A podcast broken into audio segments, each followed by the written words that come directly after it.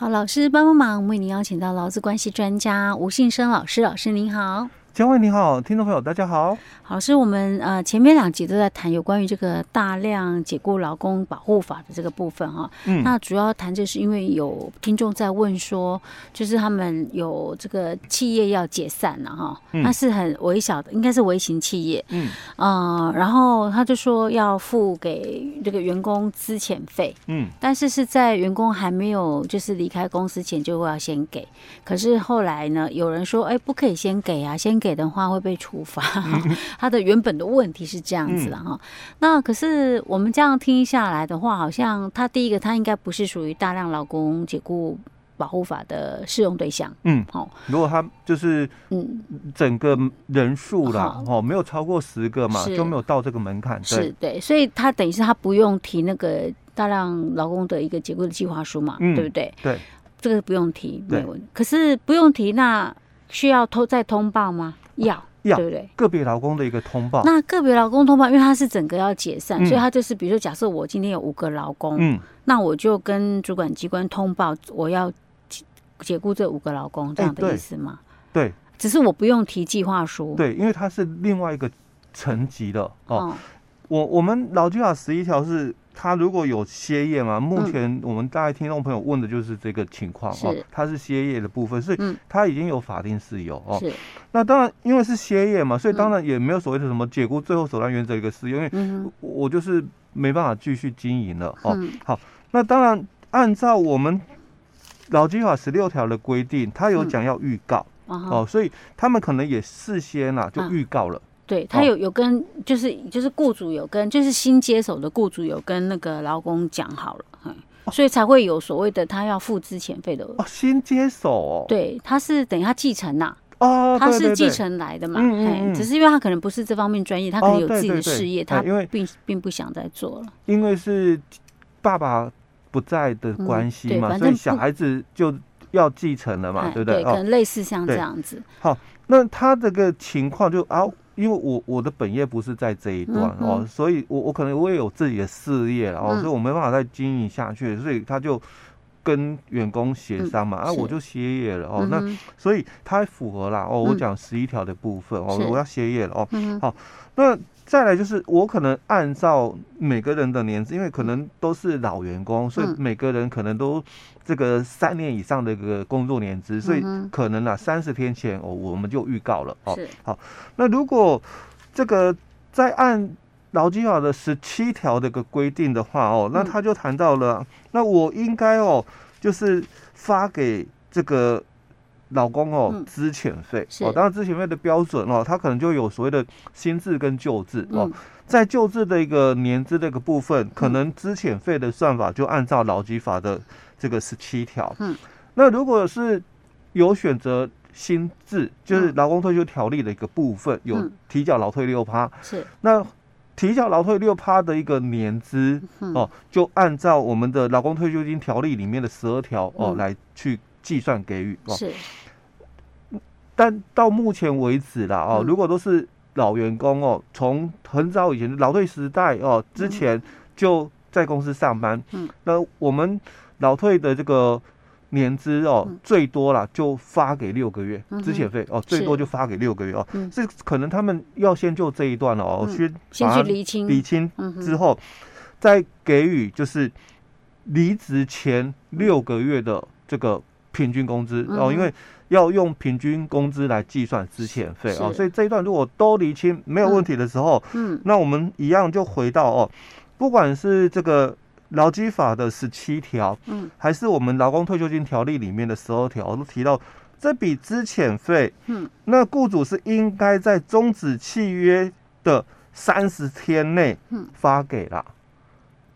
终止契约三十天内，对，所以应该是结束之后才给，对一般也都是这样啊。原则上，大多数都是这样，很少有雇主佛心的说我事前给，因为他可能就是公司还有一些状况需要员工帮忙处理的一些情形，嗯嗯、比如说像有些人有进货啊，嗯，好，可能他是有一些买卖的部分，他可能需要员工帮忙处理后续的一个状况作业，对对，对所以他可能有跟员工谈好了条件了，嗯、所以。老师是比较也不建议说这个是事先发给吗？等最后一天再来给吗？其实哦，劳资双方协商哦，嗯、那雇主哦愿意提早给，当然好，因为我们限制是说，你终止契约后，嗯，那你要在三十天内来发给哦，就是终止契约后三十天内发给。那如果你没有按照这个规定的话，那我就会处罚你哦，三十到一百五十万。哦，那如果你们要优于法规，就像我们在前一集提到这个大量解雇。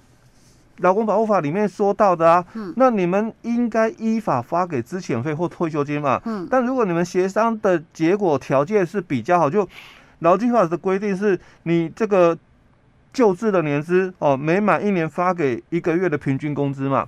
那这个劳退的这个年资哦，他是说你每满一年就发给半个月的这个平均工资嘛。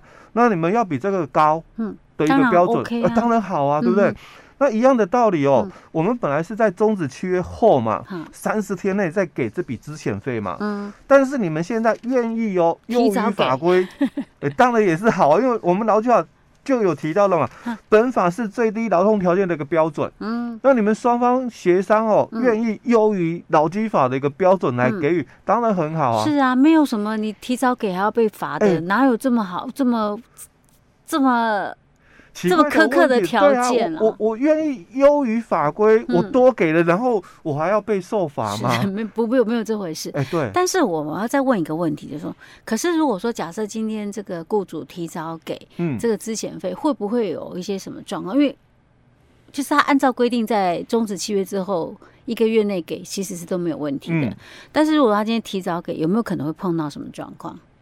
其实应该是哦，嗯嗯、老师在你实物的一个情形之下，有没有可能没有履行的问题啦？什么意思？没有履，就是会不会有可能老公拿到了钱，嗯，我就不来了。哎，对，原本跟你说好，我要帮你做到什么时候的，对，结果他就不来了。对，可是因为他钱已经拿到了，已经拿到了，你也拿没辙。麻烦点应该是在这里哦，债务不履行的问题比较有可能哦。嗯，那至于说会不会因为说。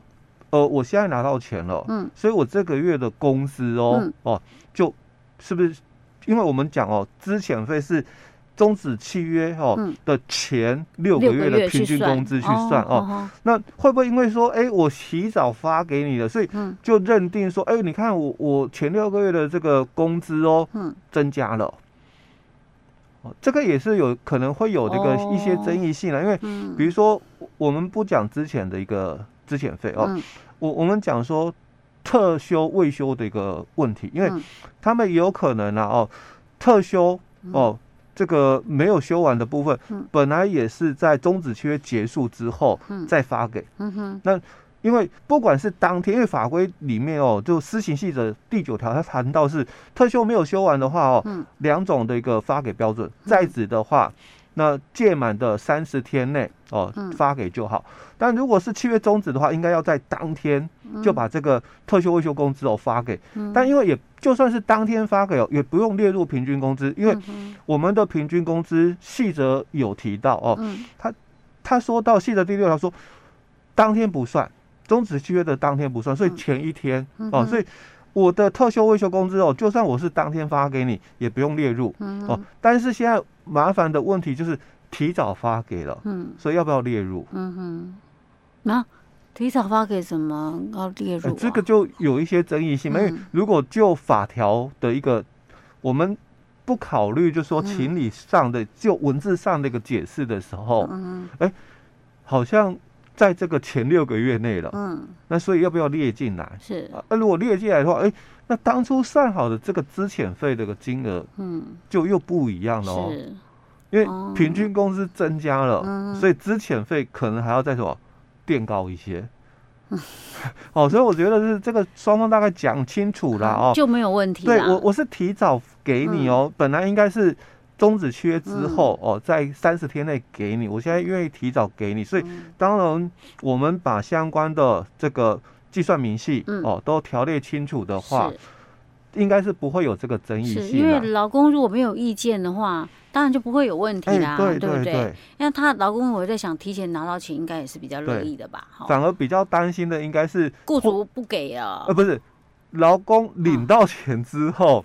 人走了哦，okay, 这是雇主要担心的。不履行了，本来说好说再帮你把整个公司的运转有没有做一个完美的这个 ending 结束嘛？是哦，但是他钱拿到了嘛？哦，剩下的事情他就不处理了。哦，OK，哦，反而担心是雇主应该是要担心是这一段债务不履行了。老师，你知道吗？嗯，我觉得哈，就是说我们有一些相关问题之后，拜托要问呐，嗯，千万不要以讹传讹，哎对，然后道听途说啊，听别人怎么讲说怎样怎样，嗯，然后就散发出来一些不对的，哎，对对，观念不对，不可以这样子哈。所以大家要上课哦，听老师帮帮忙 啊，有问题的话要问啊。对，OK，欢迎大家问问题哈。好了，所以我们今天就先讲到这儿喽。好。